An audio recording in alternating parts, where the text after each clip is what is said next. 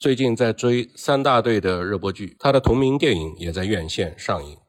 有一天我就跟朋友提到了三大队，我说：“哎，太好看了。”他说：“你这么喜欢看电视剧，我推荐你看一部同样是热播剧的剧。”我说：“是啥？”他说：“是《繁花》。”我问是谁主演的，他说是胡歌。哎呀，那必须去看啊！自《琅琊榜》以后，我一直在期待胡歌出新剧啊。我看了一集，立马。投入了《繁花》这个宏大的历史舞台的情节之中。这部剧呢正在热播，整体的剧情我还不清楚，但是它是描写的九十年代的上海，在改革开放的大潮之下，上海的民族品牌、民族产业是怎么样兴起的？大概是讲了这么，我看了几集是讲了这么一个情节，我的感觉是太有共鸣了，呃，强烈推荐大家去看一看。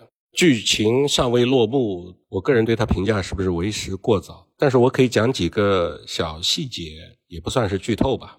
首先，这里边有几个你可能一下子认不出来的演员，其中饰演爷叔的是一个老戏骨，他就是当年演电视剧《济公》的主演尤本昌。尤老爷子已经很老了，刚好去演这个《繁花》中的爷叔。第二呢，其中还有一个第二或者第三女主角，也是一个我们大网红出演的，他就是最早的短视频分享者之一，现在也是一个带货主播 Papi 酱。我想大家应该都知道他。此外，除了胡歌，还有郑恺、马伊琍等等等等这些一众的演技派。更重要的是，这部剧的导演是著名的电影导演王家卫啊。《繁花》的原著也是一个大 IP。这部书的这部小说的作者叫做金宇澄，他本人就是个上海人。他的作品《繁花》发表于二零一二年，是茅盾文学奖的获奖作品，厉害了啊！它是王家卫的第一部电视剧作品，在二零二三年的十二月二十七号在央视八套首播。据说王家卫为了筹措拍摄《繁花》的资金，还拍摄了一系列广告，用来为自己的项目融资。《繁花》开头的这句话：“上帝一声不响，像是一切由我做决定”，好像是响应了宿命、时代、地域、人情、时间等等等等。繁花落尽，世态炎凉，一切交织入梦。如果它是一部跟《琅琊榜》一样是架空剧情的一个故事，可能不会像现在一样引起我如此之大的共鸣。更重要的是，它的故事的场景发生在了一九九零年以后的上海，那是我亲身经历的一个拥有巨大红利的一个时代。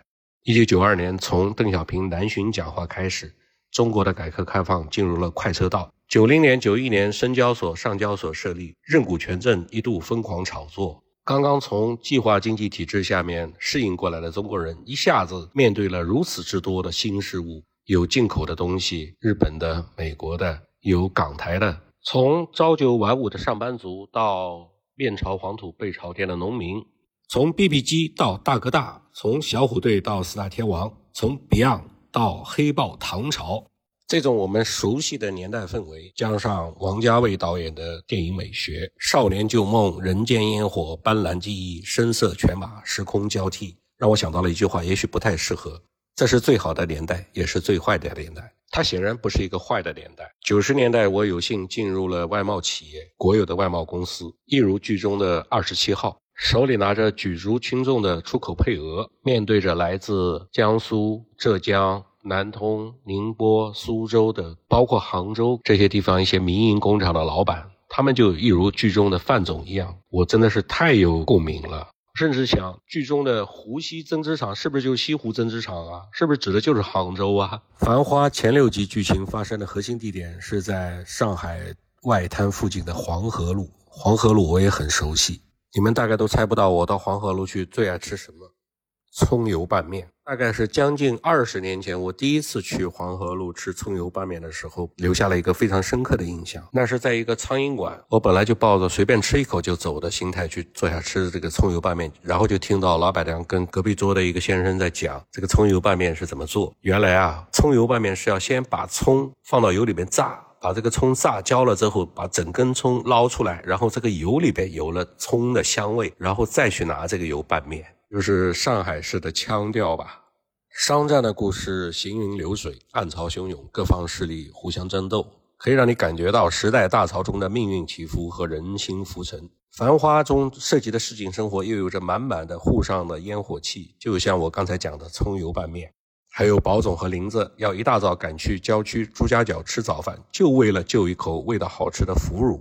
如此种种不一而足，好剧正在播出，我就不再干剧透的坏事了，还是让您自己去看吧。